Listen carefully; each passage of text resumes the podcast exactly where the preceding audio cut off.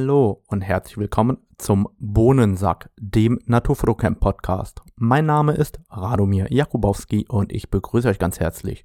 Heute gibt es die zweite Episode der Naturfoto News, das heißt, ich trage euch einfach zusammen, was so in der Industrie passiert ist im letzten Monat und was interessant für uns war. Und dazu findet ihr wie immer die Show Notes mit allen relevanten Links unter www.naturfotocamp.de unter dem Reiter Podcast. Ansonsten freue ich mich, wenn ihr mir eine Bewertung auf iTunes da lasst und wünsche euch heute viel Spaß beim Zuhören.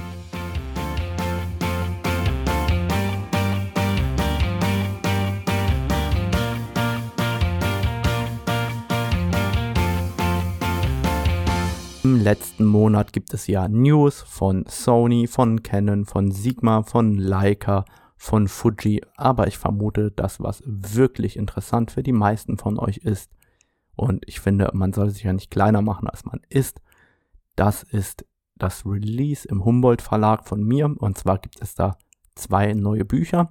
Das ist eine Art Kartenformat, das heißt Fotolernkarten. Das äh, gab es bis dato in Deutschland so noch nicht. Und da bekommt ihr Wildes Deutschland Landschaftsfotografie und Wildes Deutschland Tierfotografie mit 25 verschiedenen kleinen Mini-Workshops, die ihr dann selber nachfotografiert und nachmachen könnt, sozusagen als tolle Aufgaben vor der Haustür, was ihr da anstellen könnt an kreativen Ideen und das Ganze umsetzen könnt. Aber kommen wir jetzt mal zu den richtigen Industrie-News. Und zwar hat Sony eine neue Kamera vorgestellt und zwar die Sony FX3. Die Sony FX3 ist eine reine Cinema-Kamera, die kann zwar auch theoretisch Fotos machen, aber eigentlich interessant ist die für das Filmen und dort äh, deswegen, die hat einen eingebauten Cage, zählt auch zur Cinema-Reihe von Sony und wird ca. 4700 Euro kosten. Von den Specs ist die eigentlich ähm, sehr, sehr ähnlich der Sony A7S3. Und die Sony A7S3 hat sich ja auch an Videografen und Filmer gerichtet. Und ich persönlich würde mir als Käufer der A7S3 ein wenig veräppelt vorkommen, wenn Sony jetzt mit der FX3 um die Ecke kommt, weil die einfach im Cinema-Bereich noch einen kleinen Ticken mehr kann, ein bisschen besser integriert ist und dementsprechend auch meiner Meinung nach sehr, sehr interessant ist zum Filmen. Und die A7S3 hatte man ja ohnehin nur zum Filmen gekauft. Also warum hat Sony nicht einfach die A7S3 eingestampft, gar nicht mehr rausgebracht, also die A7S-Reihe komplett eingestellt und gesagt, okay, wir integrieren das in die Sony FX3 und das ist jetzt unsere Cinema Line. Das hätte ich für sinnvoller empfunden. So äh, finde ich das Ganze ein wenig seltsam. Wechseln wir einfach mal rüber zu Sigma. Sigma hat ein 2,8 28 bis 70 mm Objektiv angekündigt und zwar ein DGDN der Contemporary Reihe und das bedeutet, ähm, dieses Objektiv wird es momentan auch vorläufig nur für L-Mount und für E-Mount, also für Leica, Panasonic und Sony geben. Ähm, und da ist es meiner Meinung nach sehr, sehr interessant geworden, einfach weil es super mega leicht ist. Das heißt 470 Gramm mit 67 mm Filtergewinde soll 849 Euro kosten, was ich jetzt insgesamt eigentlich ganz cool finde. Ähm, das Ganze hat jetzt ein wenig relativiert, weil es die ersten Testberichte gibt, ähm, die auch zeigen, wie die Unschärfekreise aussehen und ähm, auch zeigen, wie die Schärfe im Randbereich ist. Und da performt es anscheinend nicht ganz so gut. Ähm, aber wer wirklich ein kompaktes und leichtes 28 bis 70 mm Objektiv sucht, für den ist das echt interessant. Ich persönlich bin jemand, der diese Brennweite eigentlich gar nicht braucht. Und deswegen wäre es ja für mich besonders interessant, weil dieses Objektiv einfach so leicht ist, dass es mich vermutlich selten bis gar nicht stören würde im Rucksack. Und das wäre ja grundlegend ganz cool. Aber Sigma schafft es ja nicht für Nikon Z oder für Canon RF Objektive zu bauen. Das heißt, wir werden vermutlich noch ein paar Jahre vielleicht verschont bleiben von Drittanbieter oder auch nicht. Wir werden es ja sehen. Ich würde mich freuen, wenn Sigma und Tamron es endlich schaffen, auch für Canon RF und für Nikon Z Objektive anbieten zu können. Und damit gehe ich mal rüber zu Fuji. Fuji hat einige coole Neuankündigungen gemacht. Und zwar zuallererst die Fuji GFX 100S. Die Fuji GFX 100S, das ist eigentlich der Sensor aus der GFX 100 reingepackt in das kleinere Gehäuse der äh, GFX 100S, also ähnlich wie dem der 50er. Das heißt, die Kamera ist nur wenig größer als eine Canon EOS R5 zum Beispiel, hat aber einen Mittelformatsensor. Jetzt sollten wir dazu sagen, dieser Sensor, den ähm, Fuji an der Stelle verbaut, ist so winzig, dass er eigentlich eine Beleidigung für das Mittelformat ist. Und zwar ist der, der Sensor der GFX 100 bzw. der GFX 100S 43,8 mal 32,9 mm groß. Und ähm, früher wäre niemand auf die Idee gekommen, da von einem Mittelformat-Sensor oder einem Mittelformat-Film zu sprechen. Früher war ja das kleinste Mittelformat irgendwo 6 mal 4 cm. Und heute haben selbst die größeren Sensoren, und die würde ich, wenn ich wirklich Mittelformat fotografieren würde, eher nehmen wollen, 54 mal 4. Das haben die Hasselblatt und teilweise die Phase Ones von der Größe. Das empfinde ich als angenehmes, großes Format. Aber das, was Fuji da macht, ist ja eigentlich eher ein Kleinbildsensor, der einen Ticken größer ist als sonst. Trotzdem ist das, was da abgeliefert wird, meiner Meinung nach total interessant, weil man eben für unter 6000 Dollar Neupreis eine Kamera bekommt, die einen phänomenal interessanten Sensor bietet, und zwar 100 Megapixel in Body Stabilization, das Ganze in einem kompakten Format. Und das macht so eine Kamera, wie ich finde, durchaus interessant für gerade Porträtfotografen, aber eben auch für diejenigen, die besonders gerne Landschaft fotografieren.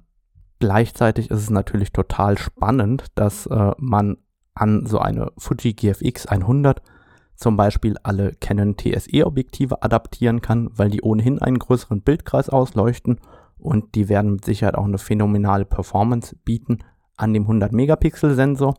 Umgekehrt kann ich es nicht verstehen, dass viele Fotografen hingehen und ähm, ältere ähm, Linsen adaptieren an der Stelle, die einfach fürs Vollformat gerechnet worden sind, weil wenn die am Vollformat nicht randscharf sind, und das sind viele Objektive leider nicht, dann werden die auch nicht randscharf an der Fuji sein, sondern noch viel schlechter an den Bildrändern oder am Bildrand sein.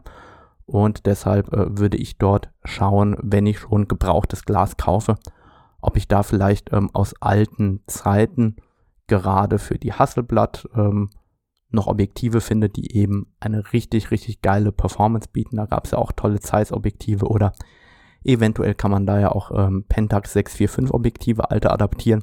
Die werden mit Sicherheit besser performen als irgendeine äh, Vollformat-Gurke, die man da kauft. Also an der Stelle schaut mal, was es früher für Mittelformatobjektive gab. Ansonsten kündigt Fuji an ein äh, GF 80 mm 1,7 das ist, wie ich finde, eine total interessante Brennweite für die Porträtfotografie. Das heißt konkret 80 mm bei einem negativen Crop-Faktor von 0,79, den die Fuji GFX hat, sind das in etwa 63 mm Brennweite.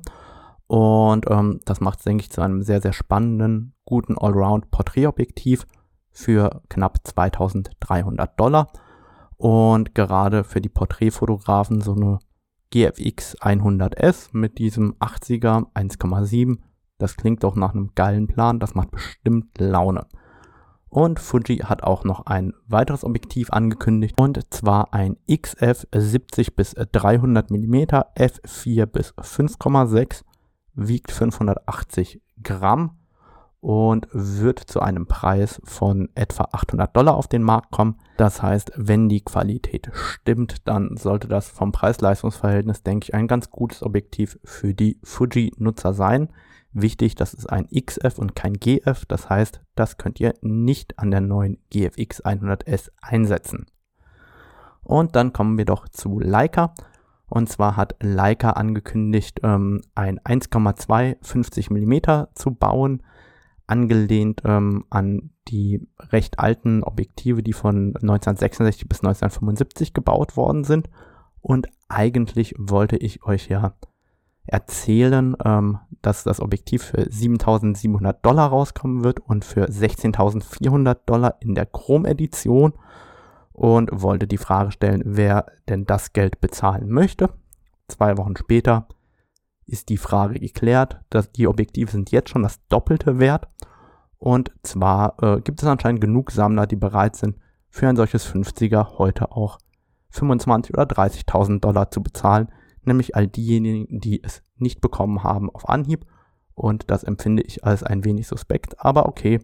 Ich wünsche jedem natürlich ganz, ganz viel Spaß mit diesem tollen Objektiv in der Vitrine. Ich bin gespannt, wie viele davon tatsächlich in der Fotografie zum Einsatz kommen werden. Kommen wir zu Canon. Canon hat sehr, sehr viel angekündigt und zwar teilweise interessante, teilweise uninteressante Sachen. Zunächst feiert Canon 150 Millionen EF und RF Objektive. Da kann ich nur gratulieren. Sehr geil, 150 Millionen Objektive, das ist schon mal was. Und dann hat Canon einige Neuankündigungen gebracht im Bereich des Blitzens. Jeder, der mich kennt, der weiß, dass ich einfach die geballte Kompetenz im Filmen und im Blitzen bin. Na gut, äh, Filmen tue ich mittlerweile regelmäßig, aber äh, Blitzen tue ich tatsächlich überhaupt nicht. Das heißt, ich kann mir nicht vorstellen, warum der neue Canon Speedlight EL1 1149 Euro kosten wird. Vielleicht nützt er ja tatsächlich irgendjemandem so sehr, dass der Aufsteckblitz 1150 Euro kostet. Ich verstehe das jedenfalls nicht so ganz. Ansonsten kündigt Canon auch ein Speedlight Transmitter STE3 RT Version 2 an. Auch ein sehr, sehr griffiger Name.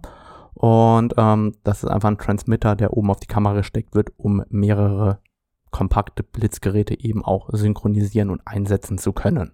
Des Weiteren wird es eine neue Firmware geben und zwar für die Canon EOS 5DS, Canon EOS 5DSR und Canon EOS 5D Mark IV. Ähm, egal ob oder was da an Neuerungen kommt im Endeffekt, meine Empfehlung ist immer noch einfach aufspielen. Es werden immer auch Probleme gelöst, die keiner erwähnt und deswegen ist das auch besonders interessant. Außerdem kündigt Canon tatsächlich etwas sehr Interessantes an, und zwar eine neue App. Und ähm, diese neue App wird mit ähm, einer künstlichen Intelligenz ausgestattet sein. Das wird die Photo Culling App sein. Und ich weiß noch nicht genau, ob und wie die ganze App funktionieren wird. Es gibt auf jeden Fall ein Abo-Modell und Dort könnt ihr eure Bilder einlesen und die App kann das Ganze analysieren und kann äh, bestimmen, welche Bilder sind scharf, welche sind nicht scharf, wie ist es mit dem Thema Rauschen, Emotionen, offene Augen, geschlossene Augen und ähm, alles ähm, durch die Power von Phil und Phil ist an der Stelle diese künstliche Intelligenz. Ich denke, das ist auf jeden Fall ein interessanter und wichtiger nächster Schritt. Bin aber gespannt, ähm, ob Canon da tatsächlich auch eine App gebracht hat, die am Ende funktionieren wird oder ob es da Startups geben wird, die recht schnell daran vorbeiziehen. Das wird die Zeit zeigen, aber ich glaube, jeder, der sich da beschäftigt mit Auswahlprozessen von vielen, vielen Bildern, der wird mit einer solchen App auf jeden Fall relativ viel Zeit sparen können in seinem Workflow. Kommen wir zu Hasselblatt. Hasselblatt ist ja bekannt dafür, dass sie den Namen verkauft haben und heute ähm, von DJI besessen werden und ähm, das OnePlus 9, also ein Hersteller für ein Handy, bzw. ein neues Handy, wird eine Hasselblatt-Kamera an Bord haben. Ich bin mal gespannt, ob ähm, diese Hasselblatt-Kamera an einem Handy tatsächlich gut sein wird oder ob das einfach wieder mal nur Marketing sein wird. Ansonsten kündigt Panasonic ein neues 70 bis 300 mm 4,5 bis 5,6 an. Das Interessante an dem Objektiv oder das einzig Interessante, was ich da gefunden habe, war, dass der größte Abbildungsmaßstab 1 zu 2 sein wird. Und ähm, das ist, denke ich, auch ganz interessant für alle Makrofotografen, dass man da relativ nah ran kann. Und das Ganze soll 1249 Dollar kosten. Das heißt, wir haben alleine jetzt im letzten Monat zwei Ankündigungen für 70 bis 300 mm, 4,5 bis 5,6 äh, gesehen. Das scheint anscheinend ähm, wieder modern zu sein. Welcome Future. Ich kann mich erinnern, so vor 20, 30 Jahren waren genau diese Objektive auch en vogue. Ansonsten ähm, kündigt Leica noch ein geiles Objektiv an übrigens für den L-Mount und zwar ein 28 mm 2,0 und das Ganze soll nur 5200 Dollar kosten und nur 700 Gramm wiegen. Einfach mal so zum Vergleich, das Sony Pendant auch ein 28 mm 2,0 wiegt 200 Gramm und kostet 400 Euro. Da würde ich mir schon mal überlegen, ob ich mir ein Leica 28 2,0 für L-Mount kaufen möchte und dann vermutlich an meine Panasonic dran flansche. Also, also ein Objektiv, das ich mir auf gar keinen Fall kaufen würde. Und auch wenn es nicht passt für L-Mount, würde ich immer jedes Leica M-Objektiv einem Leica für L-Mount vorziehen. Ich meine, wer sammelt das schon? Äh, ja, keine Ahnung, 5200 Dollar dafür finde ich einfach too much. Und kommen wir zu Nikon. Nikon kündigt eine neue Firmware an für die Z6 II und die Z7 II und zwar die Version 1.1. Sie haben angeblich an allem gefeilt. Autofokus ist besser geworden. Ich wünsche es Nikon von Herzen. Ansonsten gab es von Nikon gar nicht viel in dem Monat.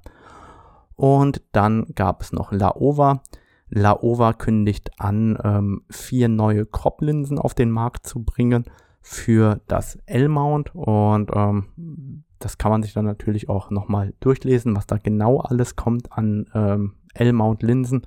Ich fand sie jetzt nicht so interessant. Da kommt ein 4 mm Fisheye, ein 9 mm Zero, ein 24 mm Makro und ein 25 mm Makro. Das sind alles Objektive, die Laowa ja ohnehin schon länger baut und jetzt einfach auch für L-Mount bringt. Ähm, ich bin mal gespannt, wie lange es das L-Mount geben wird, ähm, weil ich einfach mir nicht vorstellen kann, dass sich das L-Mount in Wahrheit durchsetzen wird. Aber die Zukunft wird es einfach zeigen. Ansonsten habe ich ähm, von Pentax noch ein paar Neuigkeiten. Ja, Pentax gibt es tatsächlich auch noch. Und zwar kündigt Pentax drei Limited Edition Objektive für das K-Bajonett an, also für das normale Spiegelreflex-Bajonett. Sehen super stylisch, total schön aus, sind bestimmt auch super geil verarbeitet. Und zwar ein 35 mm 1.8, ein 43 mm 1.9, das sehr Pancake-mäßig, also ganz klein aussieht, und ein 77 mm 1.8. Ich finde, das ist auf jeden Fall eine, eine coole Ankündigung, super stylisch, finde ich sehr, sehr schön. Aber auch hier sind die Preise für diese Objektive recht hoch. Das 35er wird 1050 Dollar kosten, das 43er 600 Dollar und das 77er 800 Dollar. Wer gerne mit Pentax fotografiert und da so ein bisschen den Retro-Look mag, der wird sich daran freuen und diese Objektive mit Sicherheit in sein Schränkchen stellen und damit hoffentlich auch ab und zu mal fotografieren gehen. Ansonsten habe ich zwei YouTuber entdeckt, die sich momentan ein wenig selbst über sich amüsieren und ähm, ein wenig Eigensatire üben, was ich sehr, sehr lustig und amüsant fand. Und ähm, deshalb verlinke ich die auch. Die haben momentan ein Lied gebracht, das nennt sich Vintage. Äh, erschienen von Young Sony und Sam Newton. Sehr, sehr lustig. Und dann gibt es von den beiden jeweils ein eigenes Lied nochmal.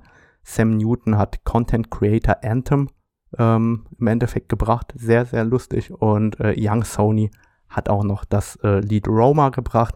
Ich verlinke die einfach alle in den Show Notes. Wer einfach mal ein wenig äh, Satire sehen möchte und ein wenig lachen möchte, für den sind diese YouTube-Videos ganz witzig, wie ich finde. Und dann kommen wir schon zur Kategorie Fragen. Und heute gibt es zwei Fragen ähm, zum Thema Kennen, konkret der Adapter EFRF. Zu diesem Adapter kriege ich erstaunlich viele E-Mails und Fragen per Instagram und so weiter rein. Wie ist dieser Adapter? Wie funktionieren die EF-Objektive? Das habe ich schon alles besprochen, ähm, als wir über das Thema Canon EOS R gesprochen haben. Aber nochmal in aller Kürze. Die Adapter sind wirklich super. Anfangs habe ich erst gedacht, hm, ja, äh, so ein Adapter, der bricht mir bestimmt schnell ab. Da sollte ich besonders viel aufpassen. Ich habe drei ganz normale äh, EF-RF-Adapter, immer auch äh, alle drei die Original Canon-Adapter. Und die halten wirklich richtig was aus. Das heißt, alle EF-Objektive, die ich habe, ähm, kann ich im Zweifel auch am der Kamera halten. Selbst mein 2,8400er lasse ich manchmal am äh, Adapter nach unten baumeln. Also so viel Vertrauen hat sich da im letzten Jahr gebildet. Und ähm, die Adapter sind nicht nur gut verarbeitet, auch das Signal, das da rauskommt, ist super. Das heißt, die Autofokusgeschwindigkeit ist tiptop, ähm, die Treffergenauigkeit ist viel größer als bei den Spiegelreflexkameras. Das heißt, auch alte Objektive funktionieren da wahnsinnig gut. Im Moment experimentiere ich da ein bisschen mit dem 2,0 135 oder auch dem alten 2,8 200er und ansonsten adaptiere ich ja eine ganze Latte an EF-Objektiven, wie auch das 2,0 200, das 2,8 400, das 16 bis 35 und so weiter. Und diese Adapter funktionieren wahnsinnig gut. Der Autofokus ist super. Und äh, meiner Meinung nach sind diese ähm, EF-RF-Adapter wirklich äh, ihr Geld wert und funktionieren tiptop. Also da gibt es von meiner Seite überhaupt äh, nichts, was man besser hätte machen können an der Stelle. Und die zweite Frage, mit der ich mich heute beschäftigen möchte, ist das Thema Focus by Wire, das Thema FTM, also Fulltime Manual und was sage ich zu Focus by Wire generell. Grundlegend ist es so, dass alle neuen RF-Objektive gesteuert werden per Focus by Wire. Focus by Wire heißt, ähm, wenn ihr am MF-Ring dreht, dann bewegt die Linse nur noch der Autofokusmotor, also auch im, im manuellen Modus.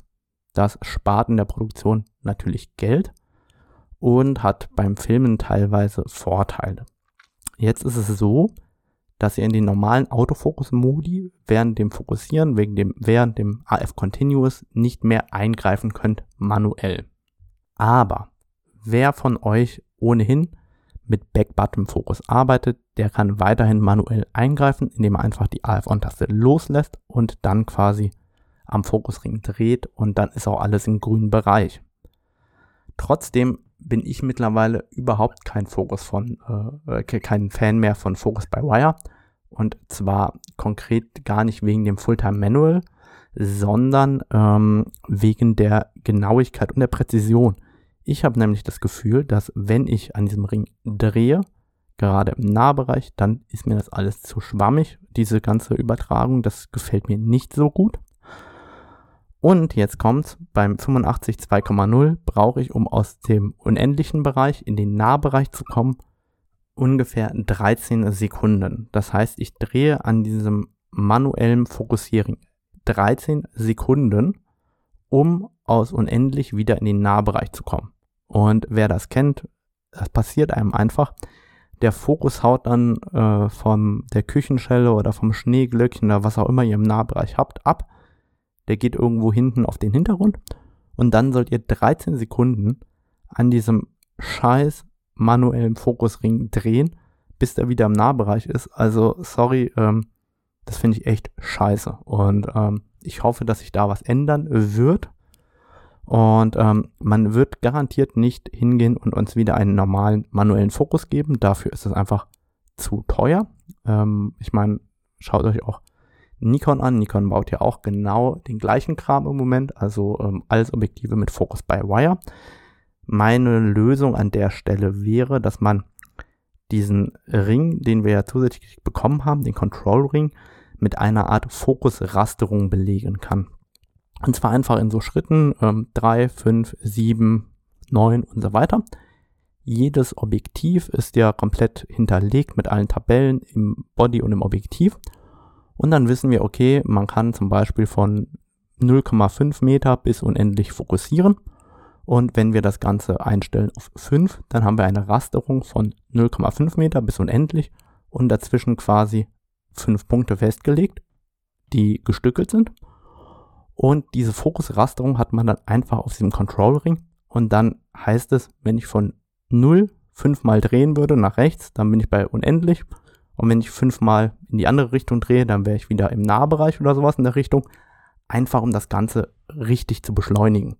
Also ich kann mir einfach nicht vorstellen, oder ich will mir das gar nicht vorstellen, wenn ich jetzt alle Makroobjektive hätte, sagen wir mal, ich habe einen 100er und einen 180er noch, wenn die rauskommen irgendwann für RF und die haben alle Focus by Wire und ich gucke da irgendwo bei 1 zu 1 rum, also wirklich an der Naheinstellgrenze und das haut mir ab und ich muss dann 10, 15 oder 20 Sekunden drehen ich krieg dann irgendwann Ausraster in der Wiese. Ich schmeiß dann meine Objektive darum und das macht keinen Spaß. Und deshalb, wie gesagt, wäre meine einfachste Lösung an der Stelle so eine Art Fokusrasterung, wo wir dann einstellen können, wie das Raster aussieht, also wie ähm, der Bereich von Nahbereich bis unendlich eingeteilt wird in verschiedene oder in gleich große Stücke im Endeffekt und wir dann quasi nur noch durch das Drehen des Controls Ring von einem Punkt zum nächsten springen um sozusagen wieder ganz schnell von unendlich in den Nahbereich oder vom Nahbereich nach unendlich zu kommen. Das wäre, glaube ich, eine Lösung, mit der man halbwegs leben könnte und die man auch gut per Software nochmal ähm, nachkorrigieren oder nachjustieren könnte seitens der Hersteller. Ja, und dann bedanke ich mich erstmal fürs Zuhören. Die Show Notes findet ihr wie immer unter www.naturfotocamp.de unter dem Reiter Podcast. Ich bedanke mich fürs Zuhören und wünsche einen schönen Tag. Ciao.